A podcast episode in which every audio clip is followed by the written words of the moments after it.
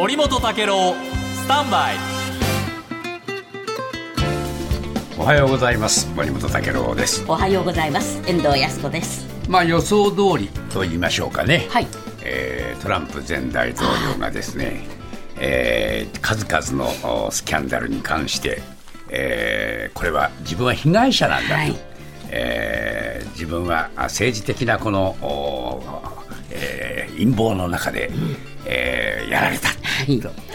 34あるこのね、えー罪状について全部否定しまして、えー全面無罪ということを主張しました、まあ、この人はこういうふうにしてですね、えースキャンダル持ち上がるたんびにいろいろ反撃をして、自分は被害者だと言って乗り切ってきたんですが、はい。今回も同じようだというふうに毎日新聞も書いていますがただし今回はですね繰り返し検察側を批判するだけで肝心の疑惑について説明はしてないんですよね、えええだからじゃあどうなの、というところについては話さないんですね、これはまあこの人のまた特徴でもはい。あります、でただしですねこういうその論調について、えー今日新聞見てますとお専門家がみんな当面はあトランプさんには好都合だろう。こういうふうにまあ言ってるんですね、はい。えーこれ、えー上智大学の前島先生も、えーそういうふうに言ってるし、それから慶応大学の渡辺先生も、えー支持者が結束するんで、これは選挙にとっても追い風になるだろうと、まあ、こういうふうにトランプさんにとって有利という。そういうまあ見方があ専門家の間から出てきてアメリカでもそういう論調が結構あるようですけれどもただしそうも言っていられないんではないかという、えー側面もあるんですね。というのはあ今回トランプさんがあこの起訴されている疑惑はですね、えーいろいろあるんですね。でそれだけじゃなくて、えーあの20年に、えー大統領選で敗北したあ南部ジョージア州の投票結果を覆そうとした問題とか、はいそれから連邦議会の襲撃事件で支持者を扇動した問題、これもですね捜査続いています。でこういうものが起訴されてしまうとですね、えーこれはやっぱり無党派層などに与える影響も出てくるんで、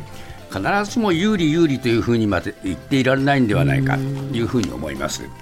でそうした中で今日お東京新聞が非常に冷静なあ社説を書いていまして、あのーこういうふうに言ってるんですね。えー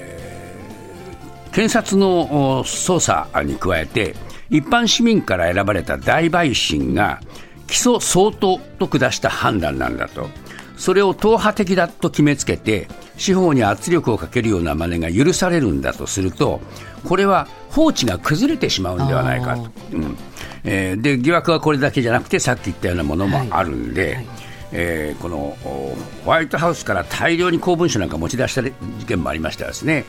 そういうものがああるにもかかわらず、トランプさんは全部それは民主党への責任として転嫁してきたと、